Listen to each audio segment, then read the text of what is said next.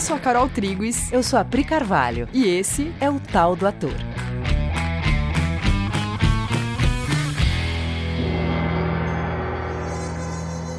E aí, galera? Oi, gente. Beleza? Tudo bem? e o começo do podcast é sempre uma alegria, gente. A gente tá sempre assim: será que vai dar certo esse negócio? será que a gente... a gente vai tentar explicar um negócio aqui? Será que vai rolar? É. porque como é que a gente faz o podcast? A gente. Um tema aparece por um motivo ou por outro, porque a gente tá estudando alguma coisa, ou porque a gente dirigiu alguma coisa, aconteceu alguma coisa, enfim. O tema aparece e aí a gente fala: olha que legal, vamos falar disso. E a gente conversa muito entre a gente uhum. e conversa, e aí conversa e tem muitos insights, né? Nossa, eu tinha pensado nisso, sim, que legal. Nossa, nossa, vamos falar disso. Uhum. Mas aí a gente pensa, não vamos super organizar para não matar o negócio. Vamos deixar um. Né, vamos falar do jeito que a, que a coisa tá na nossa cabeça, deixar bem solto, né? Aí na hora que a gente senta no estúdio e olha pro microfone e fala, meu Deus, a gente. Como é que a gente vai organizar esse pensamento todo que tá na nossa cabeça? Mas aí, confiança. Aí logo antes de começar a, a, a uhum. gravação, a Carol olha para mim e fala assim: Tô bem louca. tipo, não tô com tudo organizado na cabeça. Mas vamos lá, a gente vai aqui juntos. É, qualquer coisa o Léo edita depois. vamos lá. Hoje a gente vai falar de um livro chamado Stanislavski Ensaia, Memórias de Vassili Toporkov. Legal. Quem é Vassili Toporkov? Bom, Vassili Toporkov é um ator que nasceu em 1889 em São Petersburgo, na Rússia, e ele foi um dos maiores atores é, de Moscou nas décadas de 1920, 30 e 40.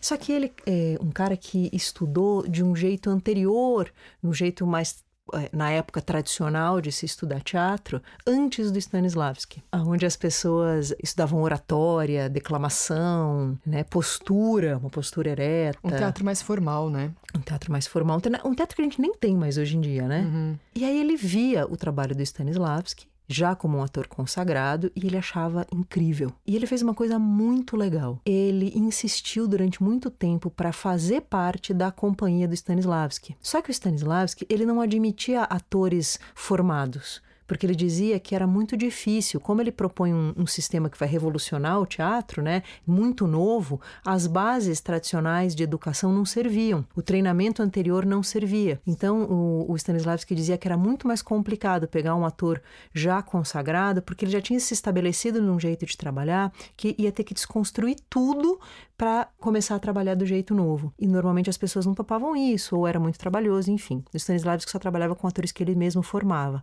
à exceção do Vassili Toporkov, que por insistência do próprio Vassili, por indicação de outras pessoas, acho que por sinceridade mesmo de propósito, de querer conhecer o método novo, o Stanislavski acaba admitindo ele na companhia. E aí, quando ele escreve né, os livros tentando transmitir a metodologia do Stanislavski, ele escreve muito a partir dessa, dessa pessoa que, que não é da metodologia, que não foi formado na metodologia, então ele passa por, por dificuldades nesse processo. Né? Ele não estava lá desde o início, então ele passa justamente pelas dificuldades de transformar uma coisa em outra, né? uma transferência. Então, quando ele escreve, ele fala como alguém que não compreende e está buscando compreender. Então ele explica as nuances do aprendizado, a tentativa de entendimento do que o Stanislavski está falando. Isso para a gente que lê é muito rico. Sim, porque ele vai passar por dificuldades de entendimento que a gente também passa. Uhum. Né? Mesmo não sendo formado por esse teatro, essa escola de teatro russa clássica, né? Uhum. É, quando o Stanislavski vai falar do tema que a gente vai tratar hoje, que é tempo-ritmo, você fala, oi? Uhum. do que, é, do que exatamente não, você está é, falando, né? Como assim tempo-ritmo, né? O, o Vassili até começa esse capítulo falando. É, o Vassili tinha formação de músico. Então ele fala: quando o Stanislavski falava tempo-ritmo, se fosse música, isso faria algum sentido para mim. Se fosse verso, isso também faria algum sentido para mim. Mas em prosa, como assim tempo-ritmo em prosa? Uhum. Ele até fala, né, um pouco antes, é, sobre o quanto isso, esse conceito nunca foi compreendido né? O quanto isso ficava um conceito muito que até era falado como o tom do espetáculo. Sim. Era chamado de o tom do espetáculo e o quanto isso ficava num, num, num âmbito muito mágico que os atores não entendiam direito do que estava sendo falado, né? É. Aumenta o tom do, do, do espetáculo, aumenta o tom dessa cena.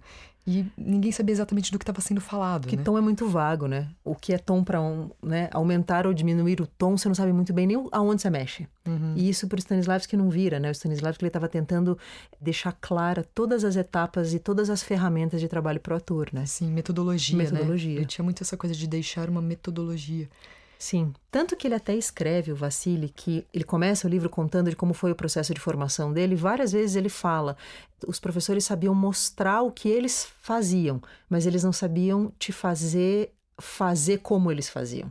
Que é justamente o que o Stanislavski consegue superar, né? Sim, que da hora. Bom, então, assim, o Vassili ele vai, ele vai falar sobre os processos de montagem que ele viveu com Stanislavski, né? Por isso o título do livro Stanislavski ensaia. E aí a primeira montagem que ele vai fazer é de uma peça chamada Os Esbanjadores. E aí o Vassili recebe o papel do Vaneshka. O Vaneshka, ele é um caixa de uma empresa, né, subordinado a um outro personagem que é o gerente dessa empresa, e os dois estão viajando juntos de trem. E nessa viagem, o chefe do Vaneshka, o gerente, né? O gerente, ele começa a jogar e começa a perder o dinheiro do, da bolsa, do caixa, da pessoa que faz o caixa da empresa, ele começa a perder esse dinheiro. O Vaneshka começa a ficar desesperado com isso. E aí, quando tem uma primeira parada do trem, que o chefe dele desce do trem, ele decide que ele vai dar um jeito de não deixar o chefe voltar, porque o chefe está com pretensão de continuar jogando para ver se ele recupera o que ele perdeu. E aí o Vaneshka prefere que ele só pare de jogar e pare de perder. Então, nessa cena em que ele, eh, eles começam a ensaiar, o personagem eh, do Vassili, o Vaneshka, né, ele tem só uma fala, que é é, é uma cena onde, né, o gerente dele tá senta, vai comer, vai beber e tal. Tem várias falas e ele só tem uma frase que é Felipe Stepanovich, Felipe Stepanovich. E ele percebe, ensaiando antes, olhando, né, com, antes de, de ensaiar na frente do Stanislavski, ele percebe que não tá dando certo, ele não consegue fazer essa fala sair natural por nada nesse mundo, que a cena tá ruim. E aí ele tá se sentindo frustrado, culpado, né? E aí ele fala, ele pensa, né, mas também com é... uma fala só, o que, que eu ia poder fazer com uma fala? Né? Que ele culpa o autor né? E ele fala essa frase, a gente vai ler para você esse pedacinho, que é: Não funcionava, e eu sentindo que a culpa de tudo era minha, desviei-a para o autor. Realmente, o que poderia se fazer quando se tinha apenas uma frase à disposição? Isso é uma coisa, a gente estava conversando aqui, que é muito comum, né? Você começa a não conseguir fazer funcionar o material e aí você começa a culpar o material. É, né? Mas também, né? Texto mal escrito. Como é que eu falo essa frase? Mas como é que eu falo essa palavra que o autor colocou aqui? É, né? essa né? palavra não cabe na minha boca. Não, não é que eu tô fazendo mal, é que também, né? Esse texto aqui, né?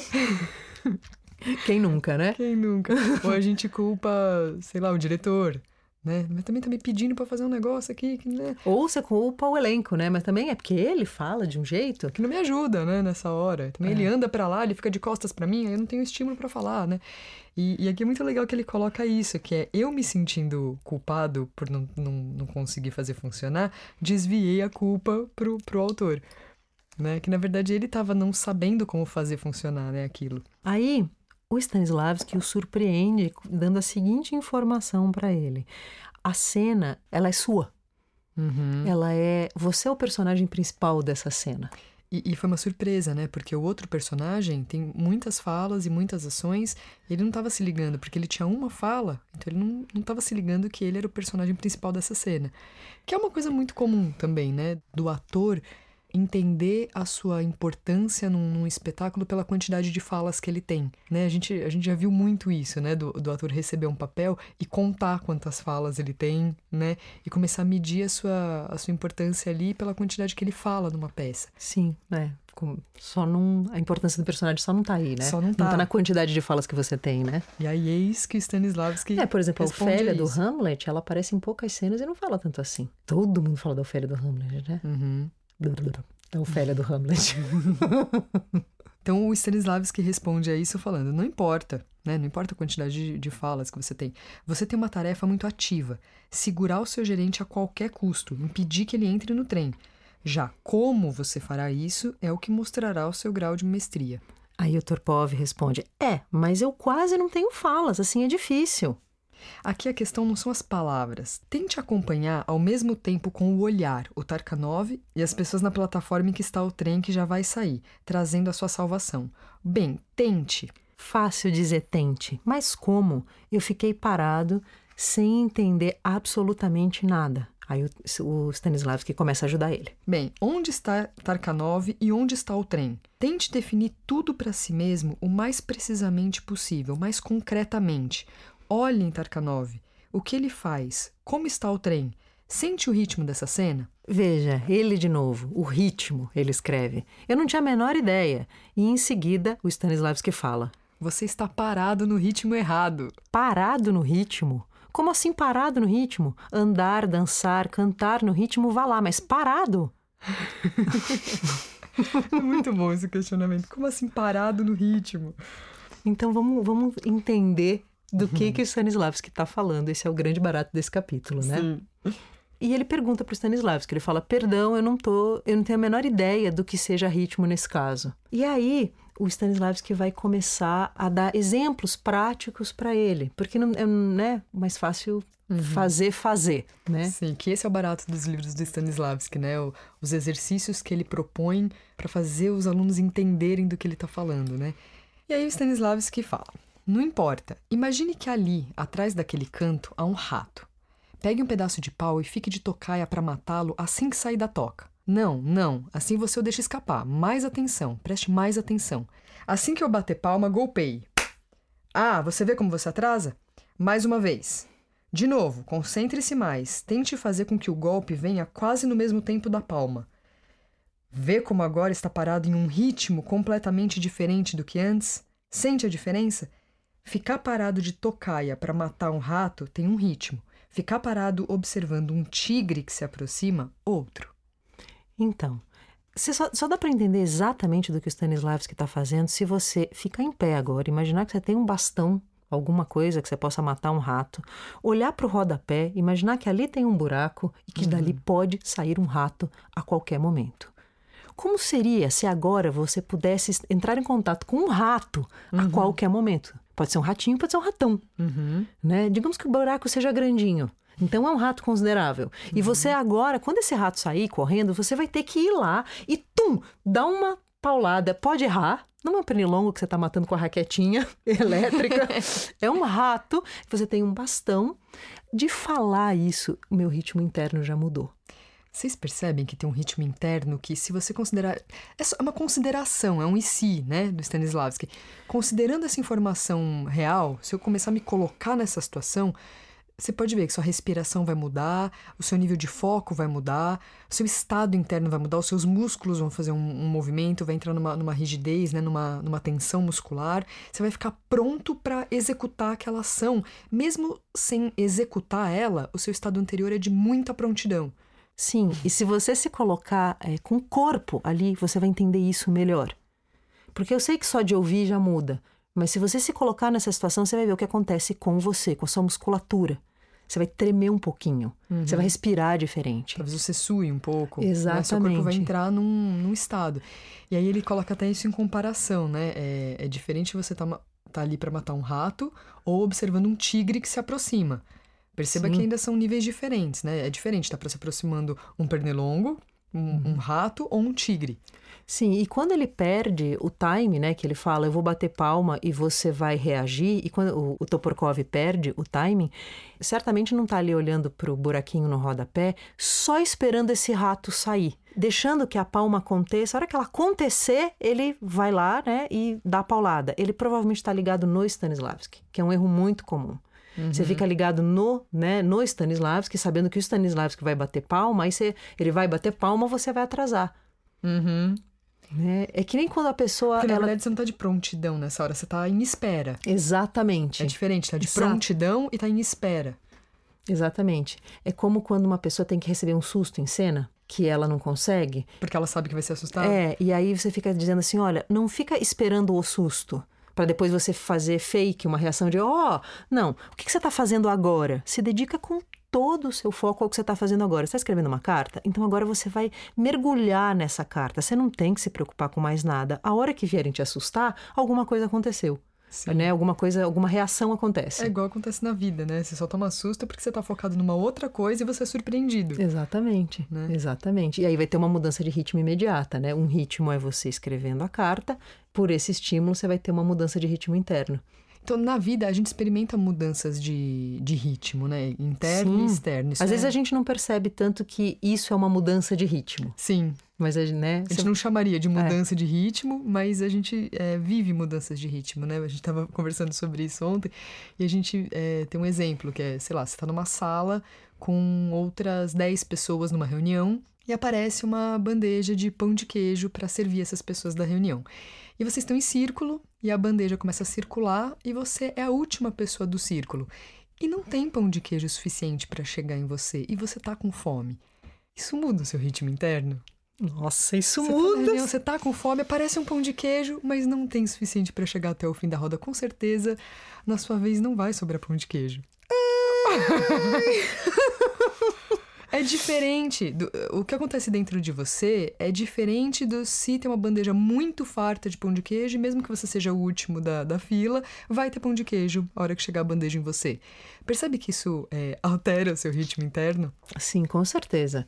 Muitas mudanças de ritmo durante o dia, né? Uhum. É que a gente tá. A gente não tá acostumado a prestar atenção nisso como mudança de ritmo. Sim, eu tô apertado para ir no banheiro, eu vou até o banheiro e a porta tá aberta, eu entro e vou no banheiro. Ou eu vou até o banheiro e a porta tá trancada e você tá muito apertado acontece uma mudança de ritmo dentro de você. Se isso fosse uma cena, essa cena ganharia agora um outro ritmo. Ela vinha num, né, num andamento, tum, tum, tum, tum. Pronto, a porta tá trancada, tum, tum, tum, tum, tum, tum, tum. Mudou o ritmo da cena. Sim.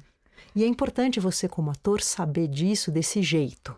Porque aí você começa a adquirir maestria sobre esse elemento ritmo, tempo ritmo, né? Não é só você vivendo de dentro, sentindo a emoção. Sim, você vai ter que, né, viver verdadeiramente, sentir a sensação de meu Deus do céu, esse banheiro está fechado. Mas você como ator que está conduzindo uma ação dramática, você sabe que ali um ritmo tem que mudar. Tem que mudar uma coisa em você. Então, são duas instâncias. A primeira instância é você, ator, construindo de dentro, entendendo como é que esse ritmo vai acontecer dentro de você, sem parecer uma coisa falsa. Então, o Stanislavski ele vai começar a conduzir o Toporkov dizendo: pense com a cabeça do caixa né, do Vanetica, que está vendo que o seu gerente sim, finalmente se afastou da mesa de jogo. Você tem a primeira oportunidade. Você estava querendo que ele saísse dessa mesa faz tempo, mas não, não tinha meios de conseguir fazer isso.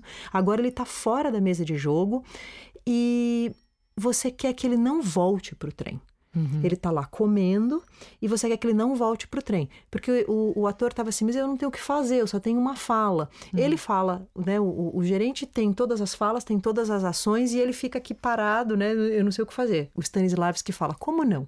Pensa com a cabeça dele. Se você tem que evitar que ele entre de volta no trem, como você vai fazer isso? Que, tem, que, que, ações você vai ter? Que, que estratégias? estratégias? Que estratégias você vai desenvolver para sem falar nada. O que você vai fazer para evitar, sem poder, sem dizer para o seu chefe, né? Uhum. Não vai voltar pro trem. E ele dá uma coisa de, de urgência que facilita muito mexer nesse ritmo, né? Que ele fala assim: essa é uma questão de vida ou morte para você. Se isso fosse uma questão de vida ou morte para você mesmo, se você considerar que é, o que você faria? Sim, Como você agiria? Total, porque é muito comum o ator falar assim: ah, mas eu não tenho ideias. Não, você não tem ideias porque você não está se colocando nessa situação. Isso, você não tem urgência. Exatamente, exatamente. E aí, como é que o Stanislavski fala disso que a gente está falando, né? Ele fala assim: olhe, agora ele começou a comer e esqueceu-se do trem. Para você isso é bom, pois pôde respirar por um segundo e olhar qual a situação do trem. Pode inclusive ir rapidinho até a plataforma, mas deve voltar imediatamente e de novo prestar total atenção no gerente. Tente adivinhar as intenções dele, entender a maneira como pensa. Veja, já se lembrou do trem e enfiou as mãos no bolso, procurando dinheiro para pagar a vodka. Mobilize-se para distraí-lo, segurá-lo no buffet, custe o que custar. É essa prontidão para a realização da ação que faz com que você possa mover-se ou parar num ritmo diferente do que tem feito até agora. Muito bem, tente. Aí o Vassili começa a tentar e ele percebe que ele não tem, é, ele nunca pensou sobre uma cena dessa maneira. Então ele continua esbarrando no eu não sei fazer, eu não sei como uhum, fazer. Sim. Porque como ele não tem ações descritas pelo autor, Né? O Stanislavski está tendo que alimentar estratégias para ele. Ele descreve esse conflito interno que ele entrou, né? Ele, ele fala assim, Toporkov, fiquei muito interessado por aquele novo elemento da nossa técnica, o ritmo. Continuei a ensaiar com animação, tentando a todo momento captar, entender a essência daquilo, mas um pouco em vão. Não conseguia realizar nada do que Stanislavski me dizia. Ou me apressava e agitava demais devido à falta de atenção para com o parceiro, ou ao contrário, conseguia prestar atenção, mas todos os movimentos tornavam-se demasiadamente lentos e pesados. E aí o Stanislavski, então, ele começa a demonstrar. Porque ele tem que ensinar um conceito. Então ele começa a demonstrar, ele pega uma ação e ele faz essa ação muito, muito mais rápido, muito lento, num ritmo médio, acelera de novo. E aí o Vassili Toporkov, ele começa a se ligar que ele está diante de uma pessoa que fez muito trabalho sobre si mesmo. O Stanislavski, ele sabe, ele tem essa ferramenta de manipulação de tempo e ritmo à disposição dele uhum. e que ele não tinha esse treinamento prévio. Ele está tendo que aprender esse conceito novo. Né, de, um, de, de, de, uma ação física sustentada verdadeiramente por uma, uma verdade de cena, né, uma verdade psicológica, por um objetivo, com muita variação rítmica. Né? A gente estava comentando antes de fazer o podcast que teve uma. Muitos anos atrás, eu fiz uma peça aonde o meu papel era de uma empregada. E essa empregada, ela tinha uma única fala no meio da peça. A peça tinha uma hora e vinte e eu estava em cena 100% do tempo e eu só tinha uma fala lá pelas tantas. E no começo desse, desse processo de ensaio, eu fiquei desesperada, porque eu não sabia o que fazer.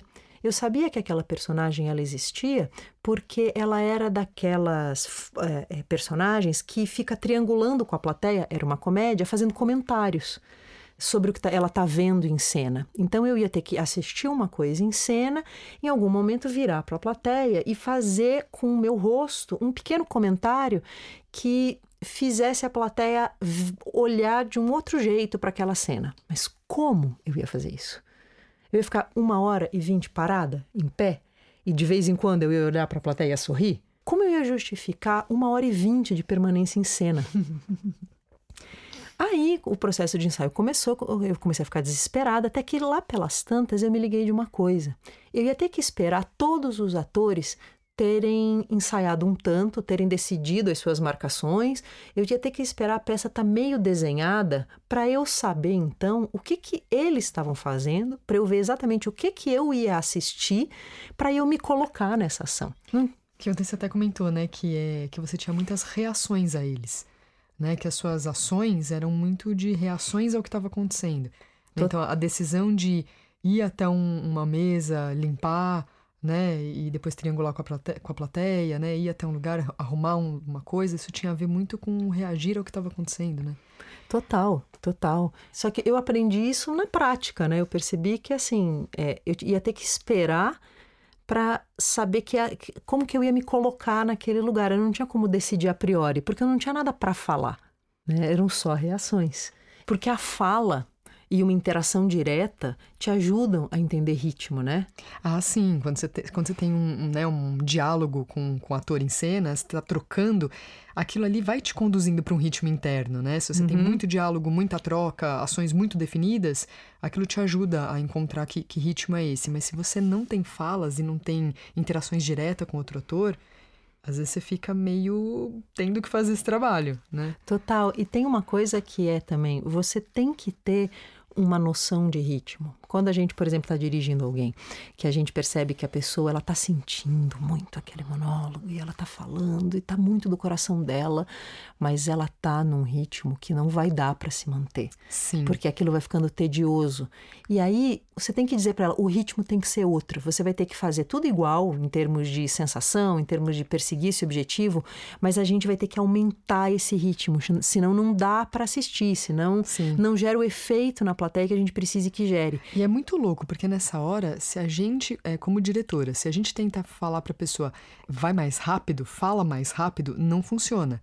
Né? Porque isso parte de um ritmo interno. A pessoa internamente ela vai ter que aumentar o ritmo, o que gera uma troca mais rápida na, no diálogo.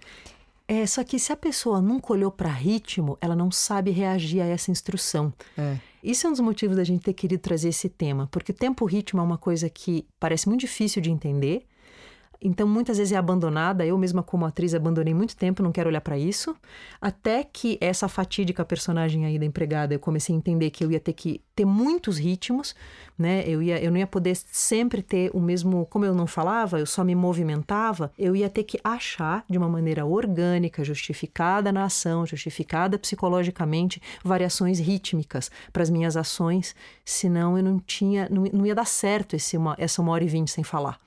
Uhum. Então eu ia, eu ia ter que olhar para ritmo mesmo, né? Como quase uma partitura musical, assim, de um fluxo que funciona para aquela narrativa, ajuda a narrativa, não pesa na narrativa, não fica chatão de assistir. Uhum.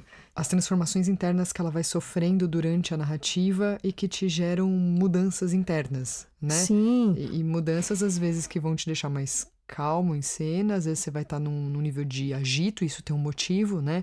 Tem um agito interno que te traz um agito externo, né? Porque você não vai sair limpando uma mesinha rapidamente por motivo nenhum né? Tem algo que te acelerou, tem um pensamento que está te, te acelerando, uhum. que faz você ir lá e ter uma ação afoita, por exemplo. Que nem na vida, né? Você, você começa, sei lá, uhum. você, tá, você bota uma música e vai arrumar seu quarto numa tarde de domingo, que você tem todo o tempo do domingo para fazer uma bela de uma arrumação no quarto, gostoso, e você começa aquilo num ritmo. Se você tem que entrar no seu quarto e arrumar o seu quarto, porque vai chegar uma visita que precisa ver a casa arrumada, sei lá, o comprador da casa, está tá querendo uhum. vender a casa, vai chegar uma pessoa querendo comprar e você tem que deixar o quarto arrumado. Você vai entrar e você vai arrumar em outro ritmo. Sim, só que te, além disso, ainda tem a escolha de olhar para a narrativa inteira e perceber aonde você coloca um ritmo, onde você coloca outro. Sim. Você tem que saber fazer essas escolhas. São decisões que o ator vai ter que saber. É, você vai ter que olhar para a narrativa como se ela fosse uma música mesmo, né? Uma, uma, uma obra musical que aqui cabe, dá para fazer lento, aqui dá para fazer, aqui já não dá mais, aqui eu tô precisando apertar o ritmo, aqui eu preciso mudar, uhum. né? E aí você às vezes faz meio de fora para dentro, tipo aqui eu vou ter que ter um outro ritmo, então como é que eu justifico isso psicologicamente para esse ritmo conseguir não ser falsão? Que subtexto eu vou ter que colocar? Porque acho que em linhas gerais não é tão simples num podcast explicar isso. É abrir a cabeça para saber que as coisas, as narrativas, elas têm ritmo e que uhum. esse ritmo ele tem um fluxo. Às vezes ele é mais rápido, às vezes ele é mais lento e você vai ter que desenvolver esse feeling uhum. de perceber que as coisas, as narrativas, elas não podem ser uma coisa no mesmo ritmo do começo ao fim. E é muito louco porque quando você encontra esse ritmo, no momento que você está internamente acelerado, você não se sente apressado. Sim, como sim. ator, você não se sente que você está fazendo uma ação com com pressa, né? Você sente que ele tá num ritmo adequado, mesmo ele sendo acelerado. Total. Né? E o lento não ralenta. Total. Ao mesmo tempo, o lento não fica ralentado, não dá barriga na peça. Total. É um lento necessário, né? Você tá adequado com aquele lento. Então a gente estava falando que o Stanislavski começa a mostrar para o Toporkov a habilidade que ele tem adquirida de pegar uma mesma ação e brincar com ritmos abre esse universo para o Toporkov. Ele fala: nossa, eu vou ter que olhar para uma cor, um elemento da narrativa, né, da, da, interpretação que eu nunca tinha olhado. E aí eu vou ter que talvez estudar isso de fora para dentro, né? Assim, eu vou ter que colocar meu corpo em diferentes velocidades, em diferentes ritmos, só para eu adquirir repertório. Uhum né? Isso não é exatamente a reflexão que o Toporkov faz, mas dá para entender que é disso que ele está falando no livro, né? Sim, até o Stanislavski fala assim para ele: em que você está pensando? Tudo é muito simples. Tente acordar para um outro ritmo. É possível fazê-lo mesmo por procedimento puramente externo. Sente-se rápido, depois levante-se, sente-se de novo, mude de pose rapidamente 10, 20 vezes por segundo sem pensar. Tente ser o regente, o maestro dessa cena. Como você regeria se fosse o maestro dessa cena? Exatamente. Agora a gente está falando que uma narrativa, né, dentro de você, ator, você tem duas camadas. Você tem a camada da justificação da justificativa psicológica, né, de o que, que eu estou sentindo, o que, que eu estou pensando, que objetivo eu estou perseguindo. E aí agora você tem uma camada nova, que é que ritmo isso toma dentro da narrativa. E você vai ter que unir as duas, porque as duas, um, uma dialoga perfeitamente com a outra. E na verdade essa ferramenta te ajuda. Uhum. Quando você entende ritmo, você consegue intensificar sensações. Esse diálogo te ajuda na tua atuação, né? Sim, inclusive quando você está em cena, sem falar como foi o exemplo da Pri, você está internamente ativo, né? Você está agindo mesmo sem falar ou ter uma ação específica, né? Tem ações, tem ritmos acontecendo dentro de você. Sim. Nos nossos treinamentos aqui, a gente começou a se utilizar de uma ferramenta que não existia na época do Stanislavski, que são os viewpoints. Sim, a gente até tem um episódio sobre, sobre, viewpoints. viewpoints. Nos viewpoints tem um exercício só sobre andamento. No livro dos viewpoints, né, as autoras elas falam sobre uma zona cinzenta que todo mundo costuma viver nessa coisa do, da velocidade das coisas, né, que é, é me passa o sal, Aí a pessoa passa o sal num, num ritmo, né? Vai, vai, vestir uma roupa, ela veste a roupa num ritmo, né? Tá, tá, conversando, conversando num ritmo. Que as coisas habitam num lugar meio cinzento, sem grandes variações. E que quando a gente faz variações bruscas de ritmo, né? Faz uma coisa rápido demais ou lento demais, que isso tenta mexer nesse. Tende a mexer nesse controle desse, dessa zona cinzenta. E aí ela propõe exercícios que a gente usa muito aqui com os atores, né? É, coisas simples, mas que deixa muito objetivo visualizar essa, essa mexida no ritmo, que é, por exemplo, escolha uma ação cotidiana, qualquer coisa, escolhe aí na sua cabeça, você que está ouvindo agora, escolhe uma ação para você fazer. Sei lá, calçar um tênis, pentear um cabelo, trocar de roupa, cozinhar alguma coisa, uma ação bem cotidiana. Experimenta fazer essa, essa ação agora bastante rápido, o mais rápido que você conseguir. Perceba o que acontece com você. Perceba se imagens diferentes vêm na sua cabeça. O motivo pelo qual você estaria fazendo essa ação muda. Né? Não é só uma troca de roupa cotidiana depois do banho, porque eu tô indo trabalhar. Aconteceu alguma coisa para eu estar tá trocando a roupa nessa velocidade, cozinhando nessa velocidade, calçando um texto, calçando um tênis nessa velocidade. Agora tenta fazer o oposto, tenta é, fazer essa, essa ação o mais lento que você conseguir, bastante lento e como isso te move. Que né? sensações advêm só dessa mudança de ritmo. Sim. O motivo que faria você estar tá fazendo essas ações nessa velocidade já seriam outros? Vem outras cenas na sua cabeça? É um exercício muito simples, mas que coloca a gente de frente para essas mudanças de ritmo. Sim, e começam a aumentar o nosso repertório uhum. sobre ritmo. Porque como a gente está realmente muito acostumado a fazer tudo num ritmo médio, a gente não tem, então, repertório físico mesmo e, e interno de variações rítmicas que você precisa começar a adquirir. Sim. E viewpoints é uma das maneiras, né? Mas tem muitas ferramentas para você começar a contemplar ritmos e que as coisas têm ritmo. Você pode observar, observe na rua uhum. mudanças de ritmo, de cenas. Sim. Observe nos filmes, quando o ritmo da ação muda. Uhum. Começa a educar o teu olhar e a tua percepção para ritmo. Sim, acho que é isso, né, caras? Acho que é isso. Que conversa legal. Então é isso, amores. Que legal, que conversa da hora.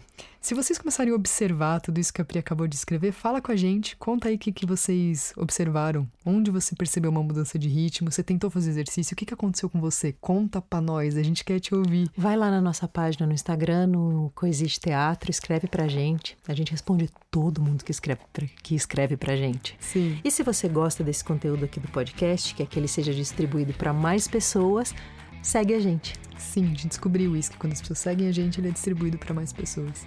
Um beijo grande. Beijo, amor. Até, Até semana, semana, que vem. vem.